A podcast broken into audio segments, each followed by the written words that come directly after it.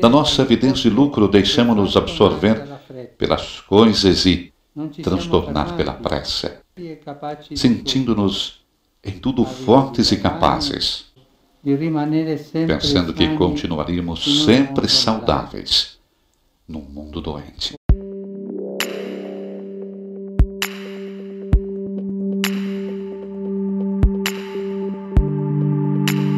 Filhos de Francisco.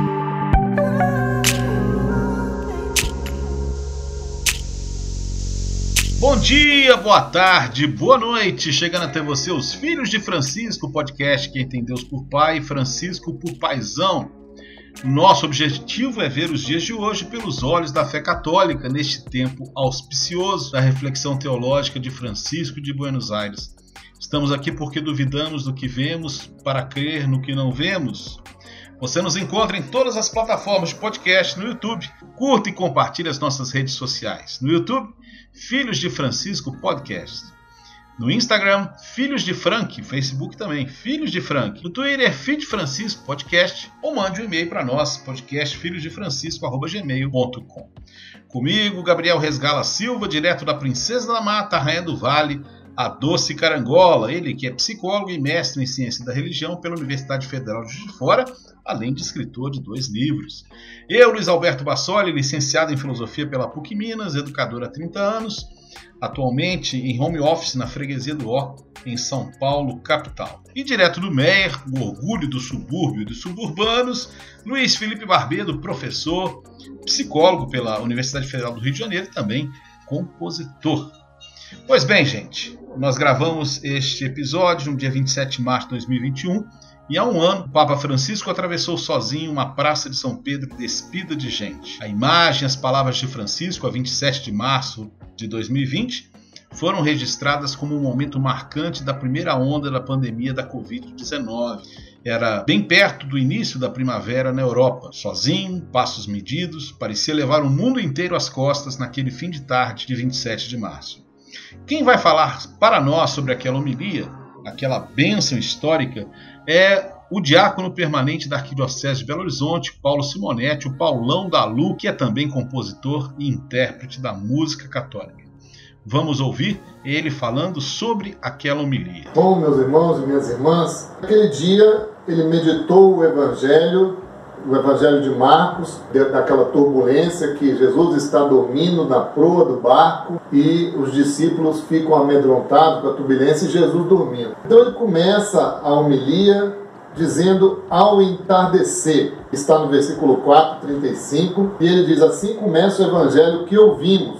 E ele fala desse entardecer que parece cair à noite. Escreve: Apoderam-se das nossas vidas enchendo tudo de um silêncio ensurdecedor e um vazio desolador que paralisa tudo à sua passagem. Presente-se no ar, nota-se no gesto, dizem-se nos olhares, revemos-nos temerosos e perdidos. E aí ele diz: fomos surpreendidos, à semelhança dos discípulos, por uma tempestade inesperada e furibunda demos-nos conta de estar no mesmo barco, todos frágeis e desorientados, mas ao mesmo tempo importantes e necessários. E aí, meus irmãos, é, é interessante como que essa homilia foi densa, profunda de conteúdo, como o Papa foi muito claro, muito, muito belo tudo que ele meditou nesse dia. Esse entardecer que parece cair à noite ainda está presente no nosso meio. Né? Ainda estamos vivendo esse entardecer e cada vez mais estamos sendo surpreendidos com essas variantes que chegam e que mudam todo o cenário do nosso país e do mundo. E aí ele, na mesma dimensão do que os apóstolos estão vivendo, a turbulência furibunda, aquela força, né? E Jesus descansando lá na proa, aí ele nos chama a responsabilidade de caminharmos juntos, de remarmos juntos, de buscarmos nos encorajar juntos. É interessante o comentário que ele faz quando ele diz que Jesus, apesar da tempestade, estava na proa do barco dormindo. E segundo o que ele comenta, normalmente o barco começa a afundar, afundar pela proa. Jesus está então no lugar mais perigoso do barco. E o que Jesus faz? Dorme tranquilo, confiando inteiramente no Pai. Ele acorda, depois que os discípulos acordam e, e clamam, você não se importa com a gente, né? Ele acalma os ventos e diz: Por que sois tão medrosos? Ainda não tendes fé? E a partir daí é que ele comenta praticamente todo o restante do, do texto. Por que sois tão medrosos? Ainda não tendes fé? É nesse sentido que nós temos que viver nessa confiança em Deus, uma confiança plena em tudo que Ele quer para nós, que Ele quer o melhor para nós. E ele termina com a primeira carta de São Pedro dizendo: Mas tu, Senhor, não nos deixes a mercê da tempestade. Continua a repetir-nos: Não tenhais medo. E nós, juntamente com Pedro, confiamos-te todas as nossas preocupações porque tu tens cuidado de nós. Vivemos entre o medo e o perigo. O perigo está à nossa espreita, mas se formos bloqueados pelo medo, não faremos nada. Então, meus irmãos, confiemos em Deus, que Deus possa nos dar força para vencermos esse, nesse tempo todo o que estamos vivendo. Ele ainda complementou para nós Olha, ele mandou isso por escrito para mim. Vi naquele episódio, a benção Bertiob, um ato profético extremamente importante para nós cristãos católicos. Estamos vivendo um acontecimento inesperado que o mundo não estava preparando para tão grande problema. Escancarou-se todas as fraquezas e fragilidades da nossa vida. E ainda não entendemos direito o que está acontecendo. A nossa vida, do ponto de vista material, vale muito pouco.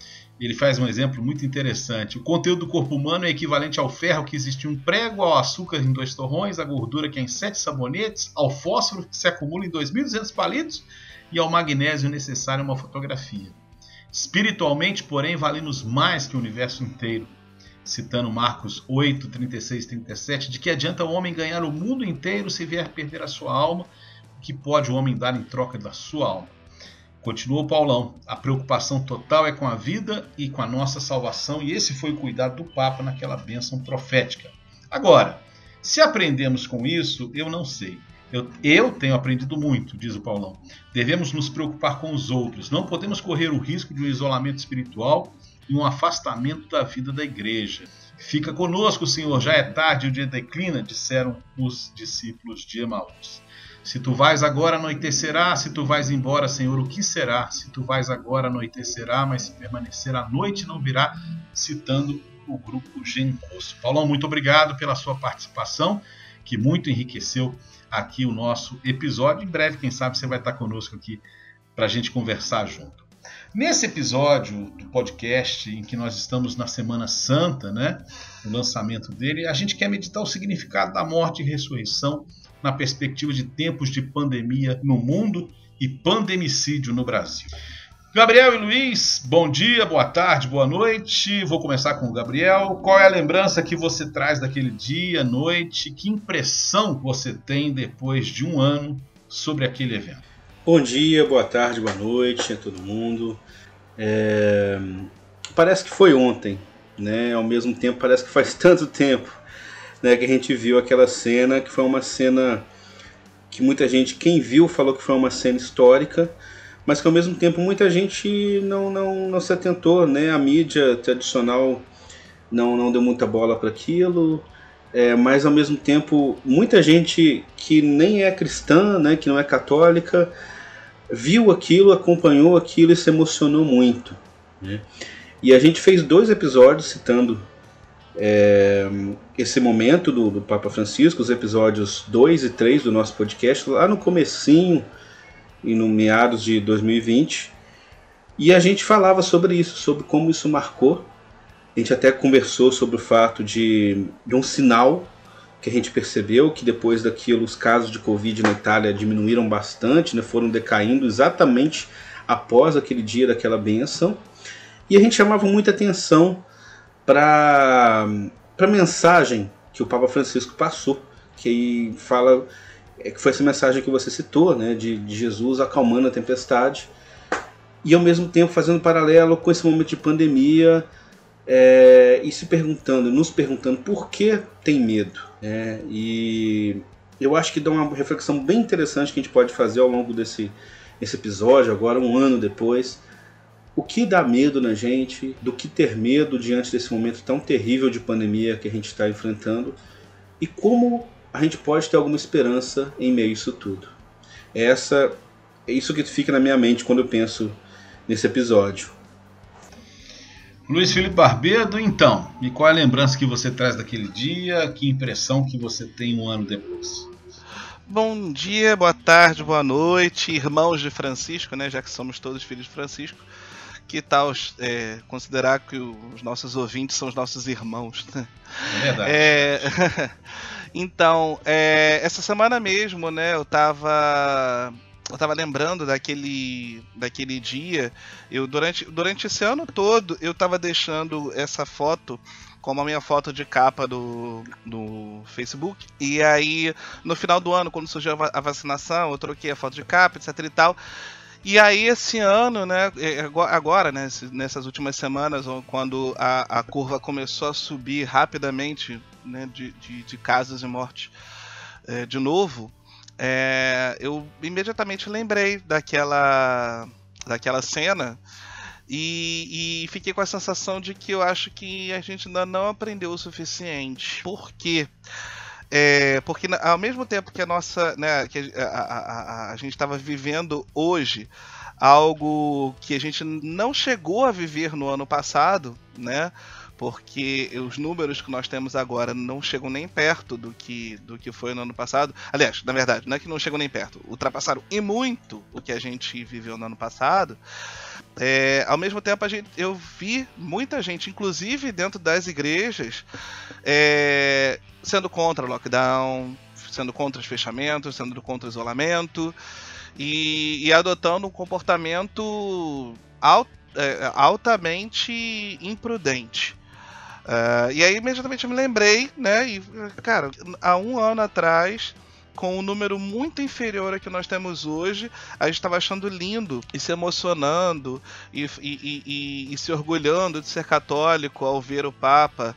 Né, pregando para a Praça de São Pedro vazia, debaixo daquela chuva e tal, mas que, sinceramente, assim, sendo talvez sendo até um pouco pessimista, parece que a gente não aprendeu muita coisa. Porque hoje a gente tem o triplo de mortos por dia que a Itália tinha naquela época.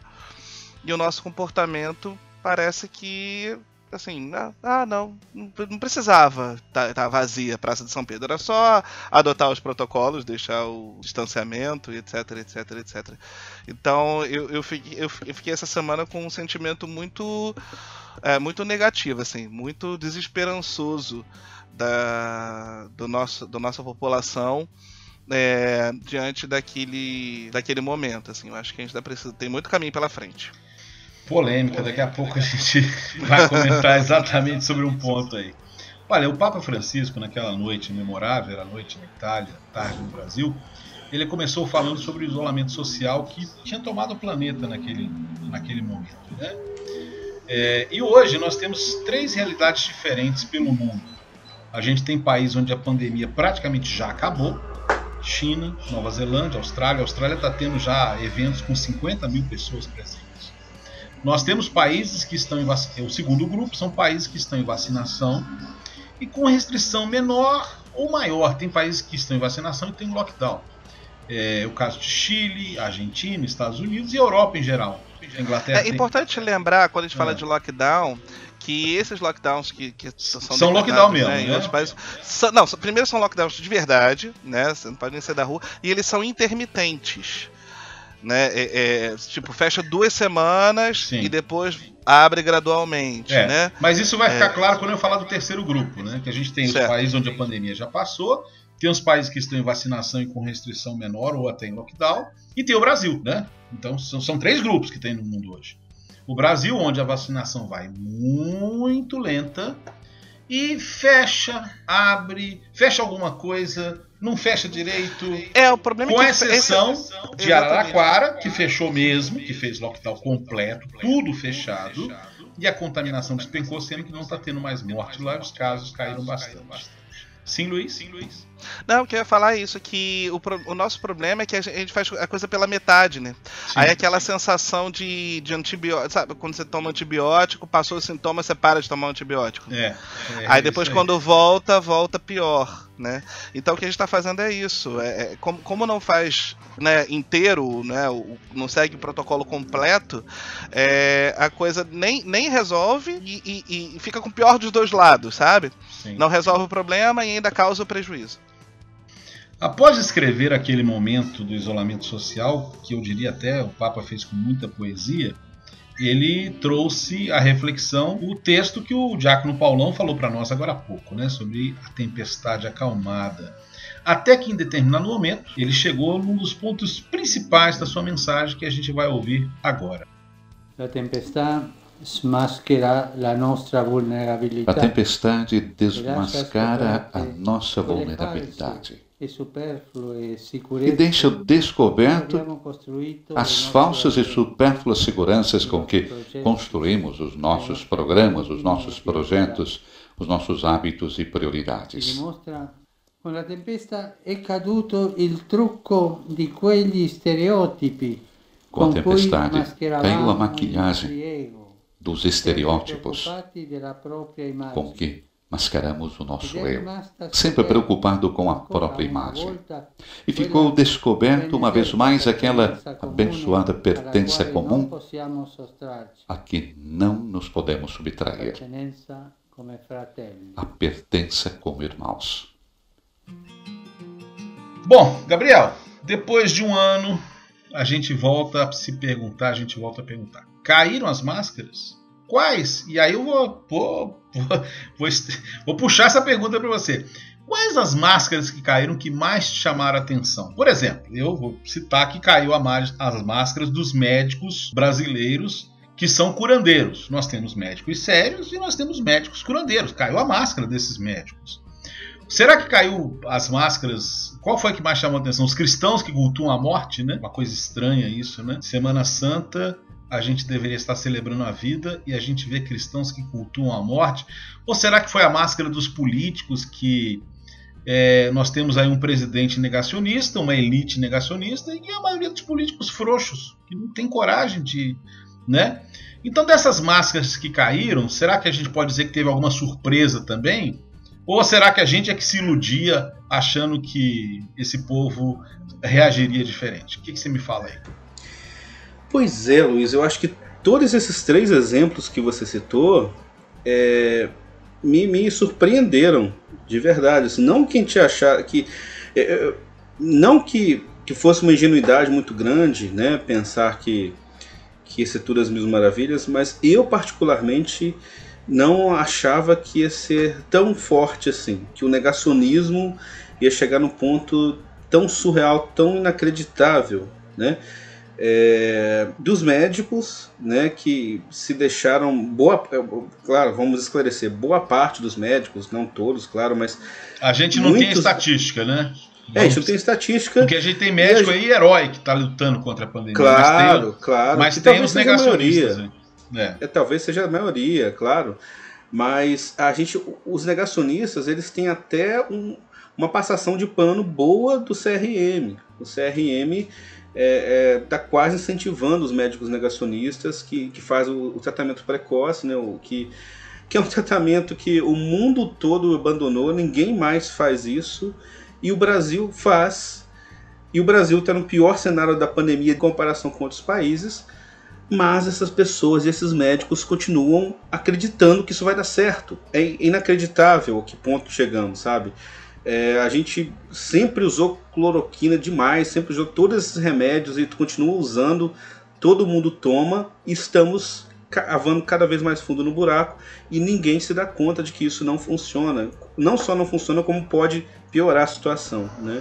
Aliás, é, essa semana sim. saiu uma pesquisa sobre pessoas que estão na fila do transplante de fígado por, por causa de excesso de vermectina.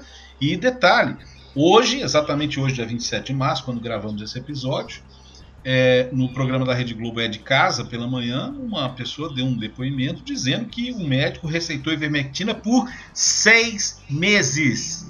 Seis meses. O que provavelmente levaria a pessoa à morte. É, eu só abri o parênteses, pode continuar Sim, claro. as máscaras aí. É, as máscaras ninguém tá usando, né? As máscaras literais, né? Usam Mas, no queixo.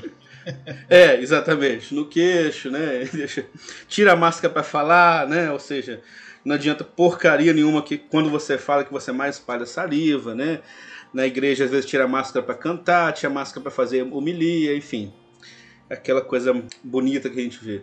É, dos cristãos também, eu confesso que me surpreendi bastante. É, por isso de cristãos que cultuam a morte no sentido do negacionismo mesmo e, e a gente vê que é um o discurso negacionista muitas vezes é um discurso que é, é claramente eugênico, como a gente falava, um discurso de você querer, não, é, de você não se importar com a morte do outro. Você acha, não, fulano é mais fraco, tem que morrer mesmo, fulano já está velhinho, fulano tem problema de saúde, fulano não tem histórico de atleta, né? E às vezes precisa morrer uma parcela da população para purificar todo mundo mesmo, e os mais fortes vão em frente. E é claro que os cristãos não vão verbalizar isso, mas se a gente apertar e for vendo, a gente percebe que muitas pessoas não, não, não se importam muito com isso. E por isso continuam lotando, às vezes, templos, continuam fazendo pressão para as atividades é, presenciais voltarem, achando que eles não se contaminam, mesmo que as estatísticas mostrem o contrário, mesmo que eles vejam o pastor, o padre e todo mundo da igreja se contaminando, é, eles não, não se dão conta disso. É claro que é, há casos e casos, há situações em que é, é, o cuidado é muito mais bem tomado, né, de distanciamento, a gente vê, mas nesse momento agora é, muitos locais estão proibindo realmente qualquer manifestação presencial por conta do nível que chegamos, né? Mas enfim, o que eu quero dizer é que a gente vê que a intenção das pessoas muitas vezes é simplesmente ter um alento, elas veem na religião uma, uma, um alento espiritual que acaba sendo individualista, né? Eu quero ir lá porque eu preciso comungar, eu quero ir lá porque eu preciso me sentir bem. E é claro que isso tudo é muito importante. É uma, é, Deus dá isso pra gente, mas é aquela coisa, não tem como a gente querer amar Deus sem amar o irmão que está do nosso lado. Nesse momento agora o que a gente precisa fazer é cuidar de todo mundo, né? Isso, é, essa é a nossa forma de amar quem está ao nosso redor. Não, e o discurso religioso ele, ele acaba muitas vezes é, sacramentando e, e, e, Ai, me fugiu a palavra. E, e sendo legitimando. legitimando, obrigado. Legitimando uma série de comportamentos que, que assim, se você olhar com mais calma, são absurdos. É, então, essa semana tava, né, eu fiz uma postagem falando sobre essa questão das aglomerações em igrejas, né? E, e, uma pessoa comentou falando: não, mas ser cristão é ser louco, é ser, é ser fora dos padrões, é ser é, incompreendido, etc. e tal. Eu falei, gente, romantizaram e cristianizaram a negligência com a vida alheia. Assim. Então, é muito fácil você conseguir criar um discurso super cristão e super bíblico para justificar qualquer tipo de atrocidade. É lógico que assim, né, é, é, aglomerar nas igrejas, não usar máscara, não, não tô colocando no mesmo patamar, por exemplo, de exterminar um, um, milhões de judeus, por exemplo. Mas também é uma espécie de cristianização e, e, e romantização de um comportamento anti-vida, né, de um comportamento negligente, de um comportamento é, é, é, que não que não que não considera a vida do outro como bem máximo. Né? Então, ah, então não me importa se, se eu estou arriscando a vida do outro, importa que eu estou vivendo a minha fé. Então, a gente, pronto, você, você colocando a, a coisa no, no, nesse plano, nesse patamar, então você pode justificar qualquer coisa. Eu, eu tô aqui assustado com o que vocês estão falando. Eu, esse assunto estava lá na frente no, na minha pauta aqui, mas eu vou até puxar para agora. Eu vou dizer para vocês, eu tenho duas referências de igreja católica hoje no meu dia a dia, né? Tem o, o santuário do que o Padre Marcelo celebra, né, Mãe de Deus, e a paróquia de Montanha que eu acompanho virtualmente hoje. Eu vejo uma seriedade tão grande nesse aspecto, né? É, uma, a, o santuário aqui do, na Diocese de Santo Amaro, né, do, onde o Padre Marcelo celebra, ele não é o reitor do seminário, né? Esqueci o nome do reitor agora. É, tem uma, uma postura tão, tão correta, tão coerente, tão preocupada. É, não é uma coisa da boca para fora, é um lugar realmente seguro e está fechado. E não houve nenhum momento, nenhum comentário, nenhuma crítica ao fechamento. Nem de longe. Eu ficava atento quanto a isso. Parece que vocês estão vendo coisas que, felizmente, eu não estou vendo. Não estou dizendo que vocês, pelo amor de Deus, vocês estão entendendo o que eu estou falando. Quer dizer, estão falando de realidades diferentes. Graças a Deus, a, a, a a Diocese de São Mateus, onde Montanha pertence, o arcebispo imediatamente fechou, Dom Luiz, ele, Dom Paulo, ele fechou imediatamente as missas quando é, as coisas começaram a ficar mais complicadas, agora nessa segunda onda, ou, na ou, ou, nessa, nessa crista que a segunda onda tomou, né? É, inclusive orientando. Então, assim, é, é eu fico chateado, triste de ouvir o que vocês estão comentando, de estar tá vendo situações como essa, porque eu não estou vendo. Entendeu? Luiz, Sim. você tem uma ideia? É uma das últimas vezes que eu fui cantar na missa, na época ainda estava aberto, né? É, o técnico de som chegou para mim e falou assim: Olha, tira sua máscara para cantar, porque o seu microfone tá baixo, não tá dando para ouvir. não, tudo, não, mas tudo bem. Aí, eu, tá, mas, aí, o que, que eu quero... fiz? O que, que eu ah, fiz? Abaixei o é. som do meu violão e pedi para quem tava tocando abaixar Sim. o som dos instrumentos para a voz se sobressair. Você vê o não, nível, mas, né? Que, não, que, mas, que tá. Sim, vê, pode vê, falar. Mas aí são coisas distintas. Eu queria até colocar esse tema aqui, que eu, esse tema eu acho muito importante para o nosso episódio de hoje é, o, o, grau de alienação de algumas pessoas, com certeza eu vou encontrar lá na paróquia de montanha ou no santuário aqui pessoas que é, possam pensar uma loucura dessa, ok? Mas eu digo o seguinte: eu, eu penso enquanto comportamento é, oficial. Oficial. Oficial. Sim, sim. Eu entendi essa questão. É porque, de fato, é, é, o que acontece? Eu tô vendo uma, uma certa. É porque.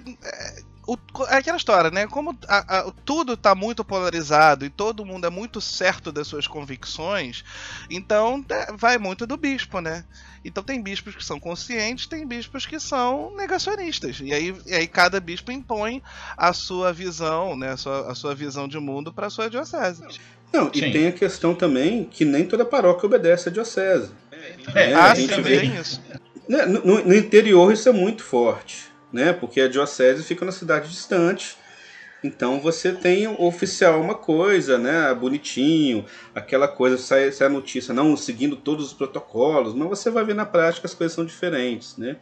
É, e mesmo assim, eu, eu, vi um vídeo do padre que eu recebi, é, é um padre famoso, é, né, desses que midiáticos assim, que recebeu um vídeo dele no WhatsApp falando que era perseguição religiosa, que queriam é, fazer muita resistência às igrejas, fechar as igrejas. Sim, estão colocando a coisa né? nesse, nesse, nesse nível, nessa discussão. Assim, vários bispos também estão falando sim, sobre isso, sim. que é perseguição religiosa, etc. E tal. Tá, mas, mas vejam bem, é, é, hum. isso vai é, literalmente de encontro à postura oficial da CNBB no Brasil. Sim, mas é... Não, é, não, é, disso que eu tô, que eu tô dizendo. Sim, ok. Tu, não, eu sei. É, eu não tô, eu sei disso, Gabriel. Não tô, não tô discordando do que você está falando. Eu estou acrescentando mais por quê?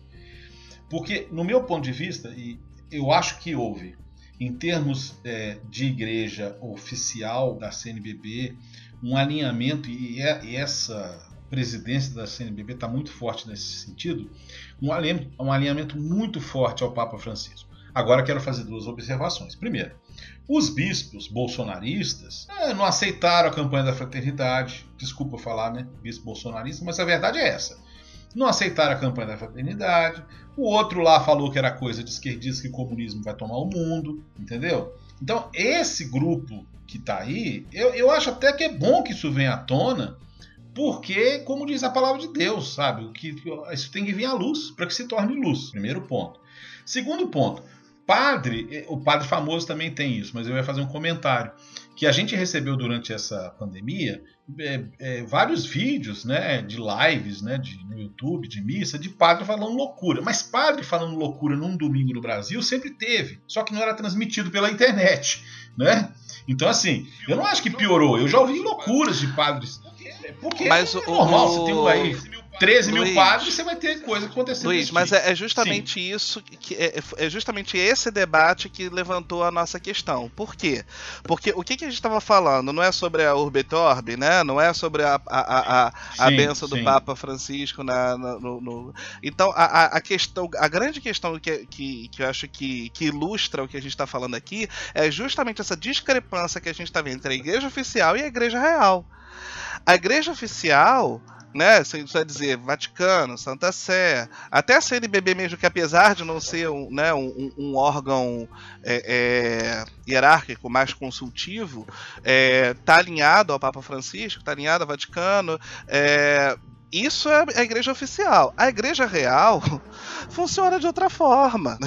Tá, mas, é, mas eu também fiz questão de dizer, Luiz, eu concordo. Veja bem, eu quero deixar claro, eu não estou discordando do que vocês estão falando. Eu estou dizendo que eu tenho visto também a realidade. é, é, quando você fala igreja real, você tem igrejas reais. Você Isso, desculpa, melhor. Exato, Ente- exato. Entendeu? Assim, então quando eu, Sejamos mais precisos. é, é porque eu fico pensando até numa pessoa que ouve um trecho do episódio. Eu acho que existem, o que nós estamos constatando, já que isso é uma equipe é, multiestadual, né?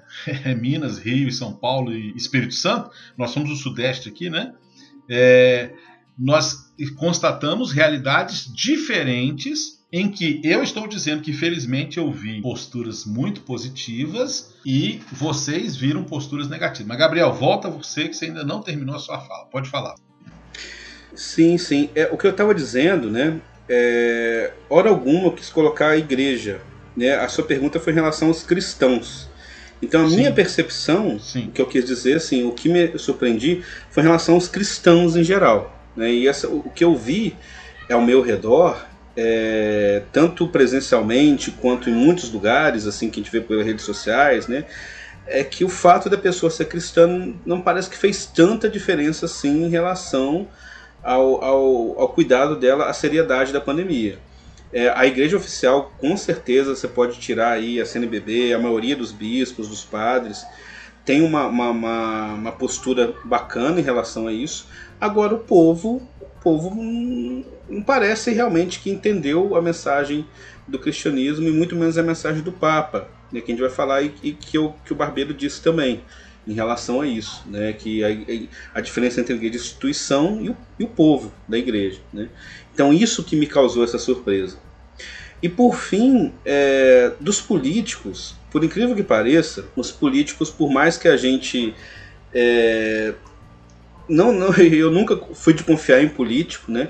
Mas eu achava, no mínimo, e a gente já conversou sobre isso aqui também, eu esperava que no mínimo, mesmo que não fosse por é, por índole, por é, vontade de fazer o bem, por assim dizer, que eles fossem tomar algumas atitudes mais corajosas em prol de, é, de interesses políticos mesmo, né? como a gente vê alguns fazendo aí. A gente vê alguns políticos que peitaram tudo e tiveram a coragem de fazer o que era preciso ser feito e que a gente sabe que foi interesse político, mas enfim, ok, melhor para todo mundo, né? Mas mesmo assim eu não esperava que chegasse a esse ponto é, em que muitos foram ou negacionistas ou frouxos mesmo, né? Às vezes a gente vê que a pessoa acredita ter algumas atitudes corretas, mas depois volta atrás por medo, por pressão. Então, assim, a minha sensação é que a gente vive numa sociedade maluca, uma sociedade que ainda tem muito a aprender né, no nosso país, muito a evoluir nesse ponto de cidadania, de pensamento coletivo, né? E que talvez a gente precise passar por isso, seja a única forma de a gente chegar a algum lugar a gente aprender com isso tudo e quem sabe conseguir ter uma outra visão, né? Então, é, foi uma certa surpresa que a gente teve, que eu tive com isso tudo, mas que precisava vir à tona. Foram as máscaras que caíram para tirar um pouco da nossa ingenuidade, separar um pouco o joio do trigo, para a gente ver como vai ser daqui para frente em relação a isso, né? É, inclusive na live, é, na última live que nós realizamos, a gente, eu comentava sobre isso, né? Também sobre essa questão que de repente a gente, essa aí é a nossa, como os japoneses passaram pela guerra, como a Europa passou por guerra fra- fratricida, Estados Unidos com a guerra civil, de repente isso aí é a nossa oportunidade de amadurecer, né? Mas, ô Luiz, é, falando em amadurecer, né? Você escreveu esses dias no Twitter que a gente parece estar vivendo como no filme Feitiço do Tempo, né? O Eterno Dia da Marmota, né? Passa ano, nós estamos falando de cloroquina, estamos ouvindo falar de cloroquina, tem empresário lutando para é, abrir o comércio em vez de pedir auxílio ao governo, o presidente critica o isolamento social, o povo anda de máscara no queixo. Será que a gente vai ter que rodar 40 anos nesse deserto aí, para como Moisés e o povo hebreu rumo à terra prometida, já que nós estamos na Semana Santa? Será que vai ser isso? Nós vamos ter que rodar 40 anos para chegar em algum lugar? Não, foi muito curioso porque é, eu, eu, tive essa percepção agora, exatamente um ano depois que, que, que a gente que o, que o país começou a adotar as medidas né, de combate à pandemia. É, o fechamento né, geral se deu a partir, acho que foi 17 de março, se não me engano. Não, 17 não, 15 de março. É, e, né, e mais ou menos nesse, nesse dia, né, 15 de março, eu percebi o, o, os discursos, até porque as redes sociais costumam lembrar a gente do que foi feito há um ano atrás, né? E as coisas que estavam sendo ditas poderiam ser ditas hoje exatamente da mesma forma e estavam acontecendo exatamente as mesmas coisas. E, e aí eu fiquei, cara, parece que vivi, vivi um ano da marmota, porque a gente está começando o ano exatamente do, do, mesmo jeito que a gente estava, no mesmo pé, no mesmo ponto que a gente estava um ano atrás. É, e eu me lembro que logo no início da, da, da, da do, do, isolamento, né, do, do, isolamento que foi, não vou nem chamar de lockdown, porque a gente não fez lockdown, né, que a gente decretou o isolamento social, distanciamento, etc e tal. É, eu me lembro que alguém escreveu no Twitter, eu queria achar esse tweet, eu passei quase um ano procurando esse tweet e nunca achei, falando que que esse isolamento ele tinha um prazo de validade, porque as pessoas com o tempo iam desenvolver uma resistência a esse comportamento e iam começar a arrumar formas de burlar esse isolamento. E a gente conhece o ser humano, né, Gabriel? A gente que, que estudou um pouquinho da mente humana, a gente sabe como é fácil o ser humano criar racionalizações para justificar o que quer fazer. Né? O ser humano e, sobretudo, o ser humano brasileiro. o, o, ser humano brasileiro. Não, o ser humano, o ser humano, né, por si só, já tem essa habilidade inata, genética, né? O ser humano, o ser humano brasileiro ele é treinado. Exatamente. Ele tem essa Exatamente. habilidade hiperdesenvolvida. Então a gente racionaliza e consegue justificar racionalmente qualquer coisa. Qualquer coisa. Então, e foi exatamente isso que aconteceu. Eu me lembro que a pessoa falou, tava dando um prazo de dois meses pra. Ele deu falar: ah, daqui a dois meses ninguém vai estar tá querendo saber mais nada do isolamento social. Né? E a gente está aí há um ano. E, e, de fato, não lembro se foi exatamente há dois meses, mas eu me lembro quando chegou na, no meados do ano, as pessoas já estavam, né, já não estavam encarando mais da mesma forma. Lá para julho, agosto, as coisas já não estavam mais com a mesma seriedade que estavam em março e abril. É, mas eu ia falar outra coisa em relação a isso do, do ano da marmota, esqueci. Ah, sim, é, foi essa questão do prazo de validade do, do, Ah, sim, e a curva, né? E outra coisa também que falaram e de fato foi exatamente o que aconteceu. Eu cheguei a colocar isso na época também. Que o problema do isolamento é que quanto mais ele funciona, mais ele parece desnecessário. Porque a gente isola, sim, né? Sim. E aí começa a dar resultados, e aí a curva de fato baixa, pessoas acham, ah, tá vendo? A gente ficou em casa à toa, né? A coisa não piorou. Então, o que, o que, o que ele está vivendo agora, de fato, é isso, assim, ó. Se vocês não tivessem feito, se, se vocês não tivessem feito o que fizeram no passado, a gente estaria exatamente no pé que está hoje, com essa curva, né, subindo assustadoramente, quase né, vertical. É, e aí a gente precisa lembrar que em vez de Moisés, a gente tem outra pessoa à frente do povo, né? Então fica até difícil de imaginar que a gente vai chegar em alguma terra prometida nesse pé. Não, mas aí vai morrer a geração inteira, né? É, porque de, é, mas o Moisés, no caso lá morreu a geração inteira, mesmo Moisés é, levando para o lado certo, né? Agora no nosso caso a gente não está indo, a gente está indo para o outro lado. E aí é muito difícil. Eu, eu tá rodando, né? A gente tá rodando é, no deserto. Tá eu, levanto, é, eu levanto a teoria aqui, que eu não, não, não cabe o debate, mas é uma, uma, hipótese, né? Vamos dizer assim, de que é, a gente considerou a questão da cultura brasileira, etc. Mas a falta de liderança nessa pandemia, ou melhor dizendo, a liderança negativa nessa pandemia jamais vai nos permitir imaginar o que teria acontecido. Porque, por exemplo, como é que a Araraquara agora faz lockdown? Ficou todo mundo quieto dentro de casa. Foi lockdown mesmo. Quer dizer, porque o prefeito falou, nós vamos fazer o prefeito mudou, né? É, é o né? mesmo prefeito ou, ou, mudou na Não, mudou o prefeito, mudou o prefeito. Ah, então, mudou pois é. Bom, vamos em diante, vamos ouvir mais um trecho do Papa Francisco naquela tarde, noite inesquecível de 27 de março de 2020. Nesse nosso mundo, que tu amas mais do que nós, avançamos a toda velocidade, sentindo-nos em tudo fortes e capazes. Da nossa evidência de lucro, deixamos-nos absorver pelas coisas e transtornar pela pressa. Não nos detivemos perante os teus apelos. Não despertamos face a guerras e injustiças planetárias. Não ouvimos o grito dos pobres e do nosso planeta gravemente enfermo. Avançamos destemidos, pensando que continuaríamos sempre saudáveis num mundo doente. Agora nós, sentindo-nos em mar agitado, imploramos-te. Acorda, Senhor. Gabriel, o Papa parece nos mostrar aqui que essa pandemia foi um chamado maior à conversão né, do que as guerras, do que toda a loucura desse mundo doente, né, como ele diz, o nosso planeta gravemente enfermo. Né?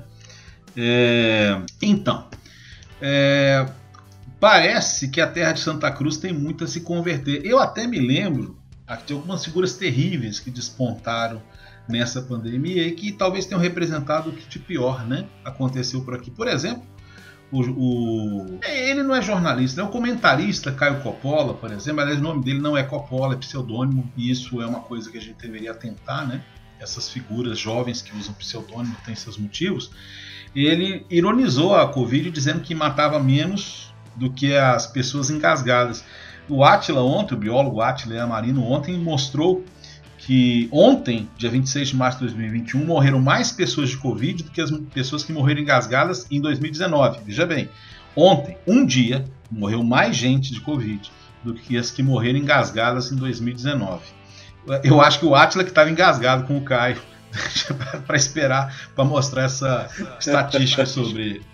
O dono do, da hamburgueria Madeiro, Júnior Dusk, ele disse que era um absurdo o lockdown, isso ele falou em março do ano passado. Que as consequências econômicas serão muito maiores, que vão morrer 300 mil pessoas no futuro de fome do que de Covid. Né? Ele acertou o número, né? É, pelo errou contrário. A causa. É, errou a causa, né? Ele diz: não, a gente sabe que vamos chorar pelas pessoas que vão morrer, vamos isolar os idosos, né? é, as pessoas que têm algum problema de saúde, mas não podemos por conta de 5 ou 7 mil pessoas que vão morrer. Quer dizer, está morrendo por dia, praticamente, quase, o número de pessoas que ele disse que ia morrer. Né? O Roberto Justus, né? ele deveria ser demitido né? agora. Ele disse que as mortes seriam irrisórias, só de alguns milhares de velhinhos. Né? Ele tinha que ser demitido. Sem contar o Osmar Terra, e agora tem também os empresários mineiros que furaram a, fila, da vacinação essa semana. Ô, ô, Gabriel, eu fiz a longa introdução para te perguntar o seguinte: é, será que uh, a Terra de Santa Cruz já se converteu ou tem muito mais ainda a se converter com esses exemplos que eu trouxe aqui? Zé, continuando o que a gente estava falando, né? aliás, sobre essa questão das, das cultos, da, da, das missas né, presenciais é, é interessante as pessoas voltarem lá e ouvir o nosso primeiro episódio que a gente fala sobre isso, né?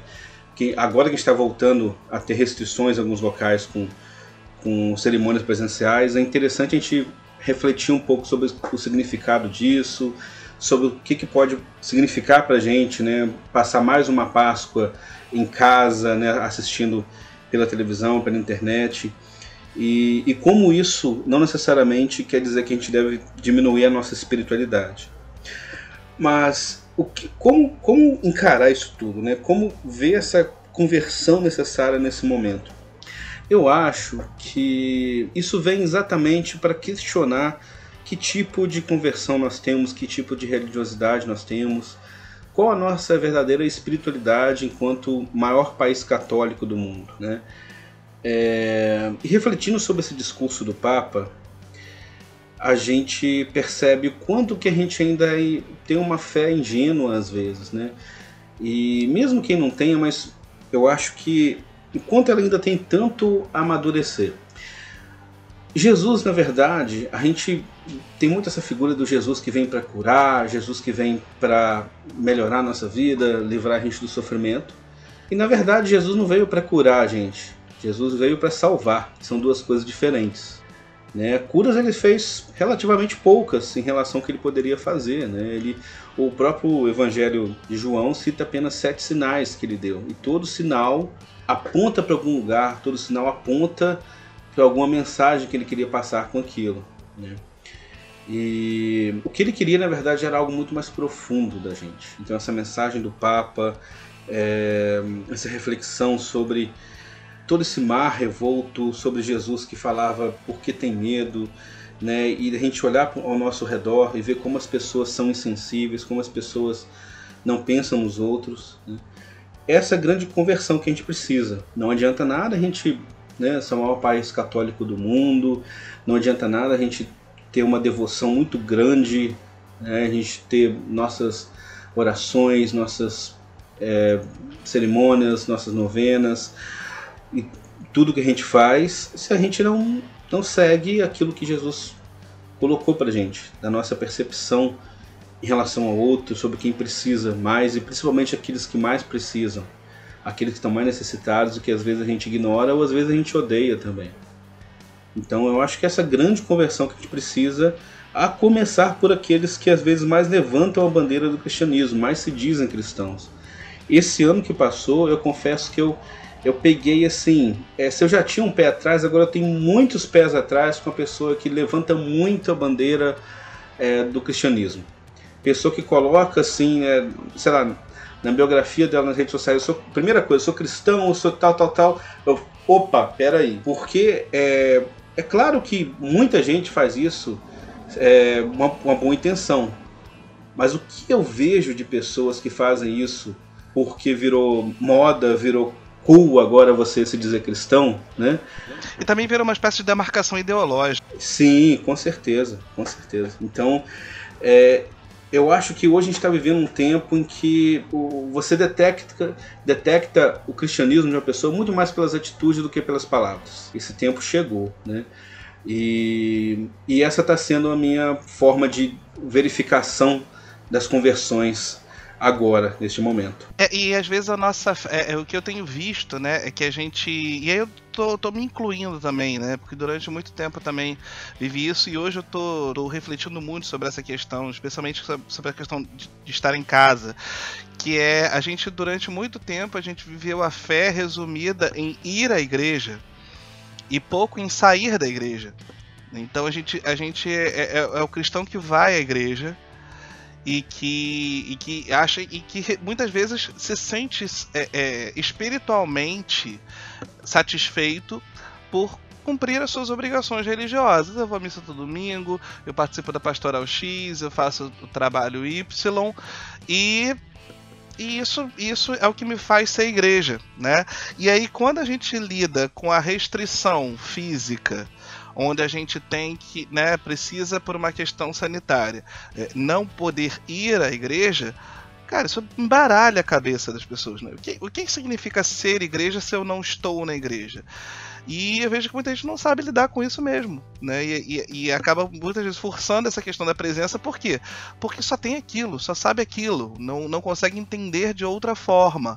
Né? Ah, mas tem a Eucaristia, beleza. Quantas paróquias criaram uma estrutura de distribuição, né? de, de, de, de, de, de ministração eucarística em casa?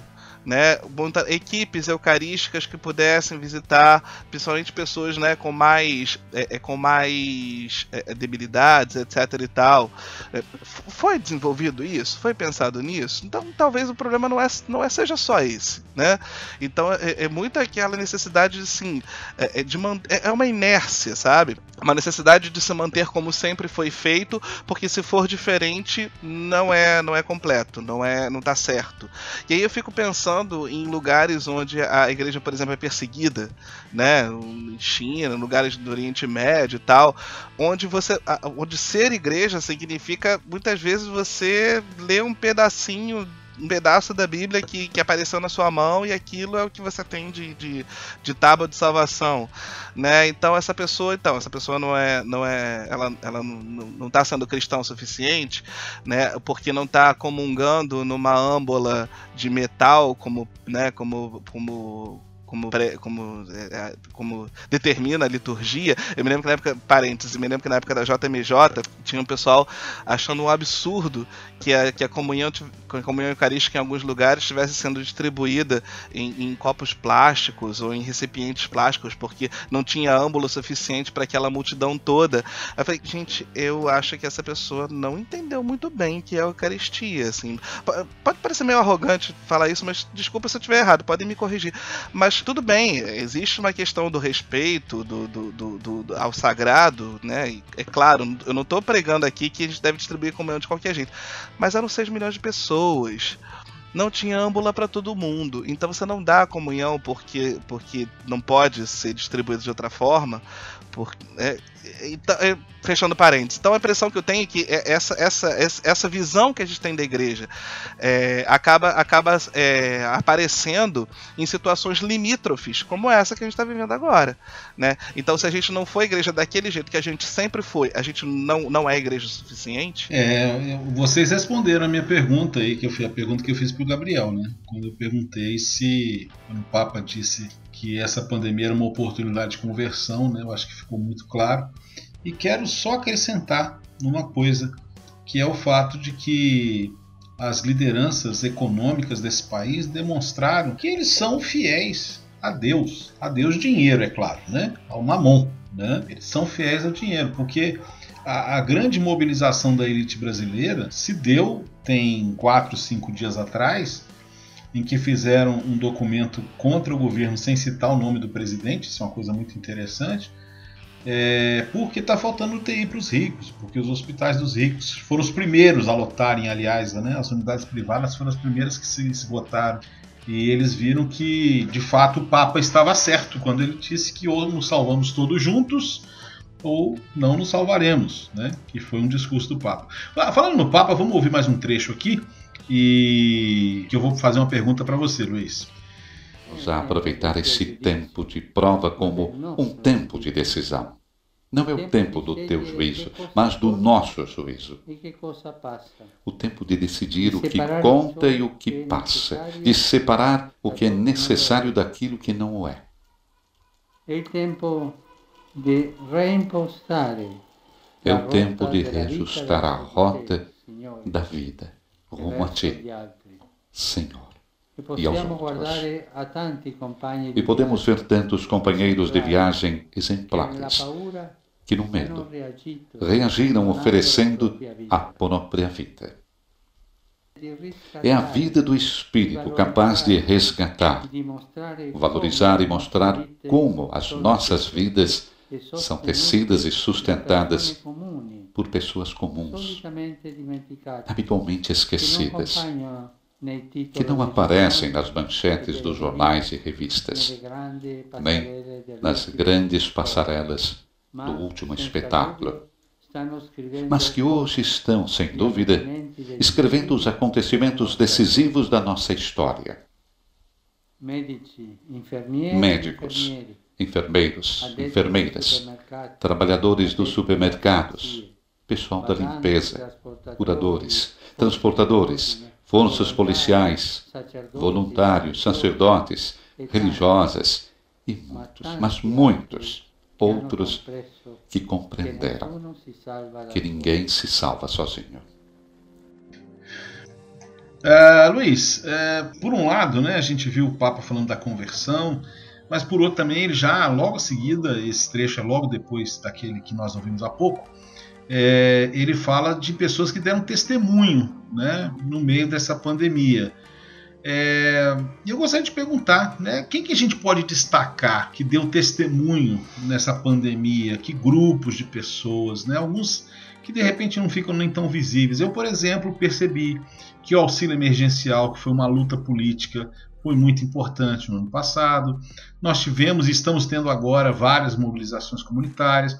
Os professores e as professoras, né, que tiveram que eh, tivemos que nos reinventar durante a pandemia, além, óbvio, de médicos, enfermeiros e demais profissionais de saúde. Mas quem que você gostaria de destacar que deu testemunho esse ano eh, diante dessa pandemia? Teve uma coisa que aconteceu no ano passado e que depois acabou meio morrendo, não sei se continuou acontecendo, as pessoas só não falaram, mas, e, e que foi muito marcante. Eu me lembro que começaram a surgir é, é, pessoas se movimentando para fazer as compras dos idosos, sabe?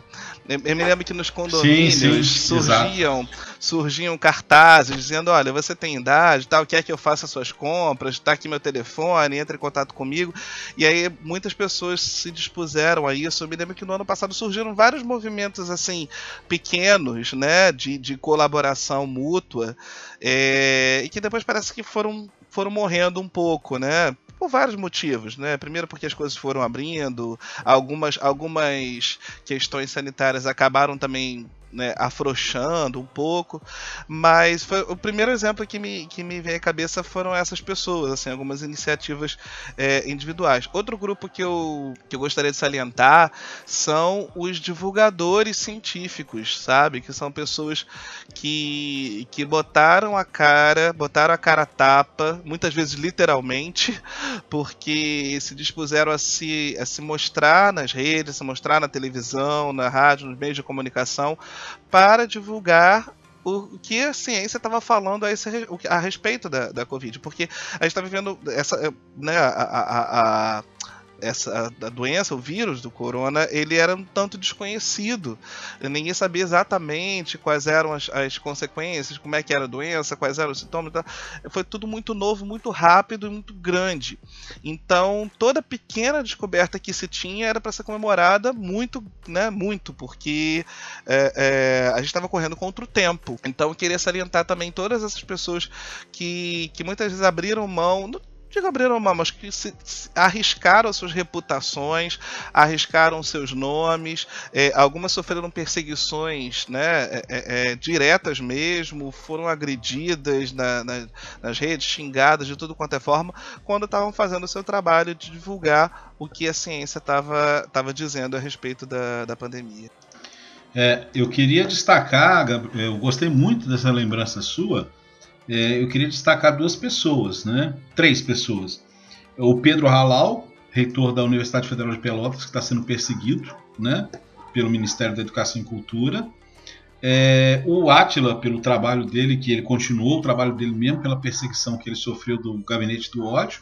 E a Natália Pasternak. Natália Pasternak, eu estava lembrando dela. Que, olha, não, eu não me lembro de um político, político não, de alguém da sociedade civil que tenha sido tão claro no seu discurso é, quanto a loucura do governo federal brasileiro hoje. Quer dizer, ela, ela foi a pessoa que. É, e a gente sabe que eles são ameaçados de morte. Nós não estamos falando de uma pessoa aqui que está. Ah, que tem gente que não vai gostar dela. Não.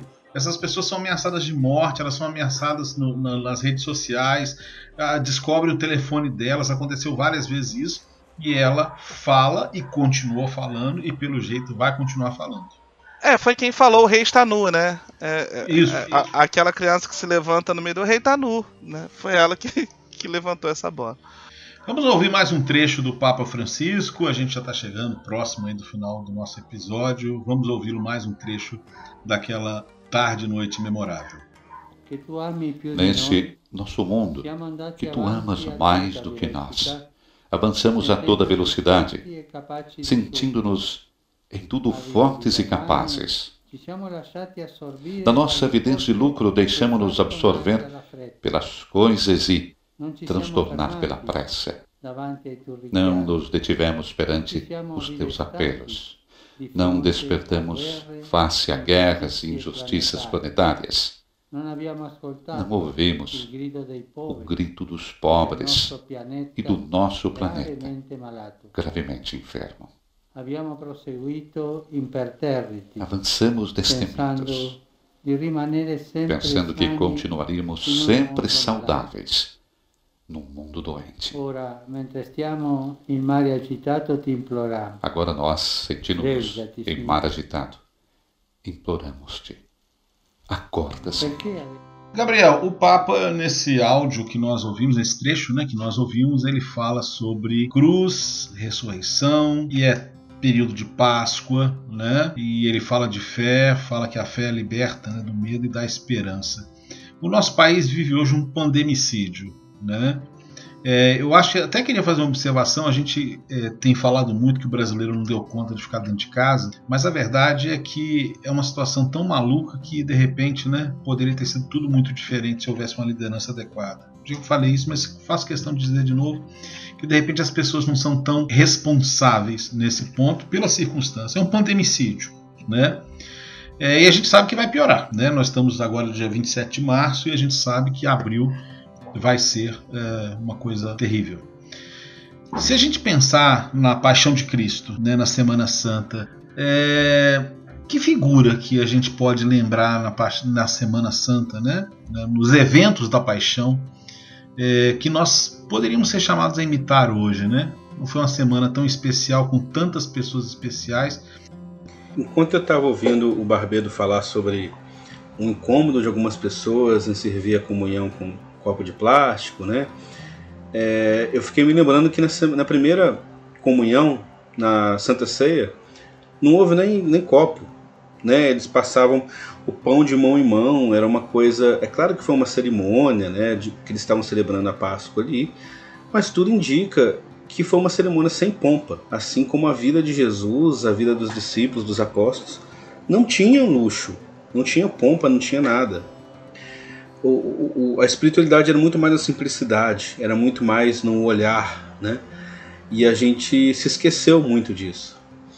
E a gente nessa busca desenfreada por uma por uma fé só de benefícios, uma fé só de vitória. A palavra que mais se fala hoje fé, né?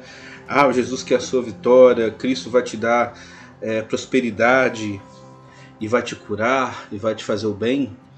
Mas a gente esquece que o próprio Jesus sofreu muito e que Deus não privou nem o filho dele do sofrimento. Isso é muito pesado a gente imaginar.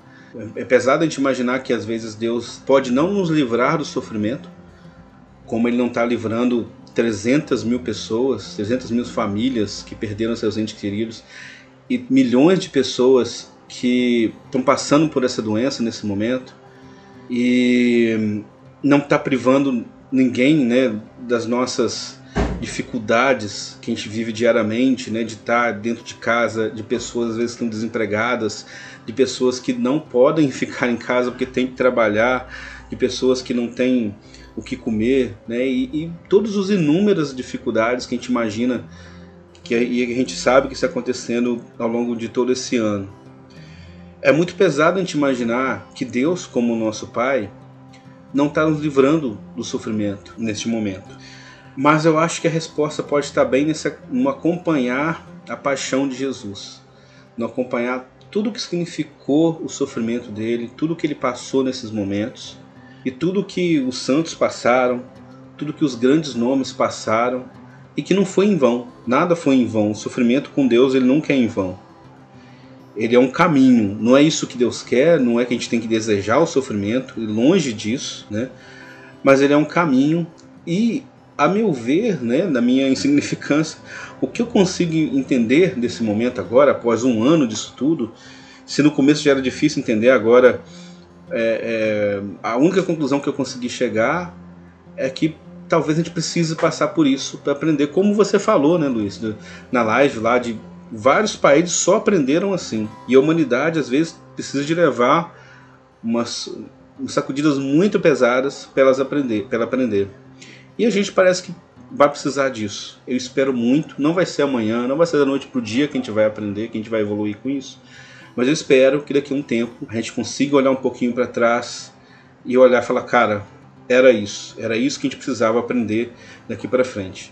Eu acho que essa é grande mensagem do Papa, quando ele fala assim: nós achávamos que estávamos sãos vivendo em um mundo doente. Estava tudo errado já. A pandemia só escancarou isso para gente só fez cair as máscaras, mas a coisa já estava fora do controle há muito tempo. E é isso que a gente tem que observar e aprender daqui para frente. Eu queria fazer uma observação do que você falou, Gabriel. Acrescentar que essas pessoas, é, elas não são cristãs, as que você relatou no começo, elas são cristantescas. Elas são cristantescas. É, desse grupo faz parte um padre que a Igreja do Brasil deixou que semeasse o olavismo entre os seus membros é, é, lógico que eu acho que a igreja não tem que censurar nem proibir ninguém de falar, mas ela tem que corrigir. E infelizmente é, a nossa igreja no Brasil não corrigiu esse padre que apresenta uma visão cristantesca da fé. Não é cristã. Basta ver que no site dele a referência é toda medieval. Não é o cristianismo como nós devemos aurir lá da comunidade primitiva. Luiz Felipe, falamos de morte e eu te pergunto: ressurreição. É, no meio de tanta desolação, né? É, a, a, gente percebe, eu pelo menos, eu percebi algumas coisas positivas, mesmo nesse episódio a gente já falou delas, né? Eu entendo que o reacionarismo recrudesceu, diminuiu, eu não disse que acabou, mas eu acho que ele diminuiu na Igreja Católica, perdeu um bocado de espaço. A CNBB tem se posicionado firmemente. É, ela não tem a repercussão que ela tinha antes, porque para a imprensa não interessa repercutir a CNBB, mas ela tem se posicionado. Eu vejo que é um forte movimento de conscientização de que o que está acontecendo é um genocídio e esse movimento ele é muito importante para o futuro do Brasil. Mas que mais de ressurreição que a gente pode celebrar nessa Páscoa no meio desse pandemicídio? Olha, Luiz, é, eu sei que é, pode ser meio lugar comum isso que eu vou falar, mas acho que é, é um pouco por aí mesmo. Acho que a gente precisa passar por um. Acho que a gente precisava passar por esse processo de purificação, sabe?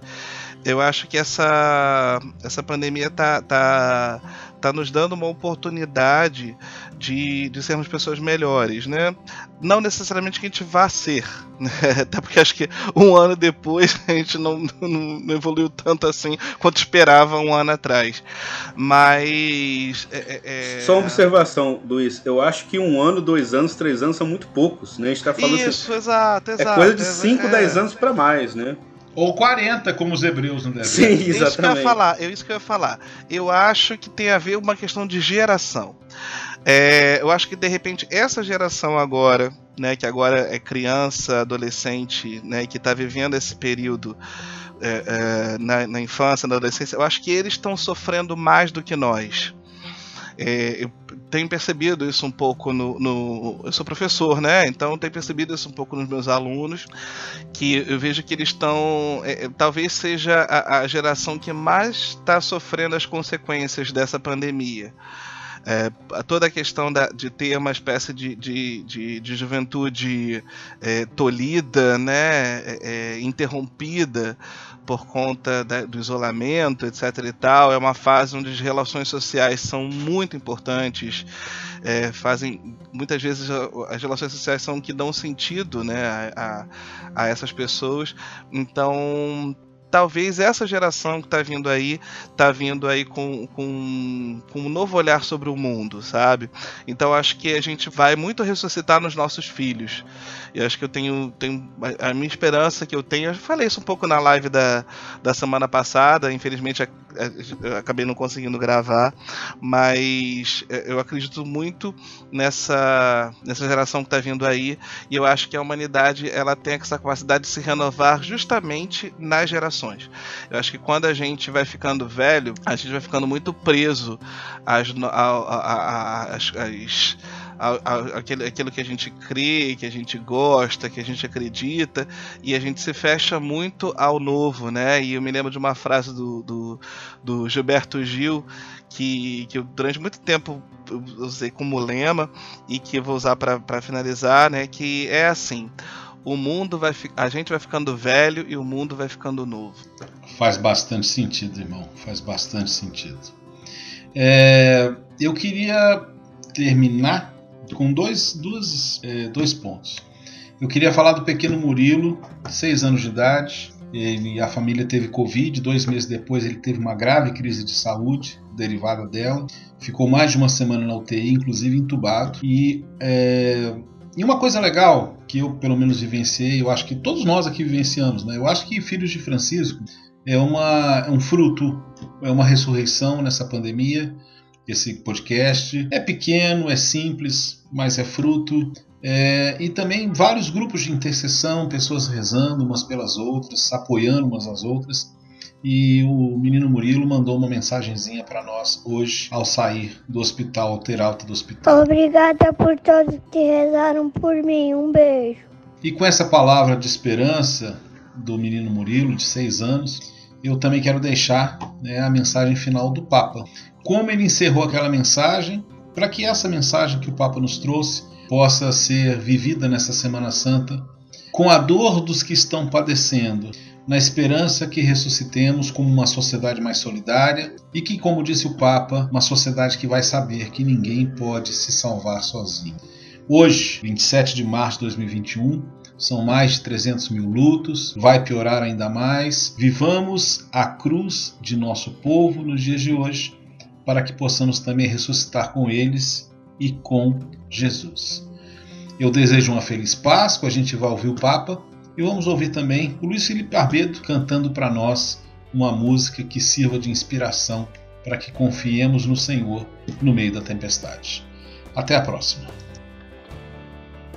Perché avete paura? Non avete ancora Por que fede? sois tão medrosos? Ainda não tendes fé, Cari fratelli e sorelle, queridos irmãos e irmãs. racconta lugar que atesta a fé rochosa de Pedro. Gostaria nessa tarde de vos confiar a todos ao Senhor pela intercessão de Nossa Senhora, saúde do seu povo, estrela do mar em tempestade. Desta colunata que abraça Roma e o mundo, desça sobre vós como um abraço la consolador a bênção de Deus. Mondo, Abençoa o mundo, dando saúde aos corpos e conforto aos corações. Pede-nos para não ter medo. A nossa fé, porém, é fraca e sentimos-nos temerosos.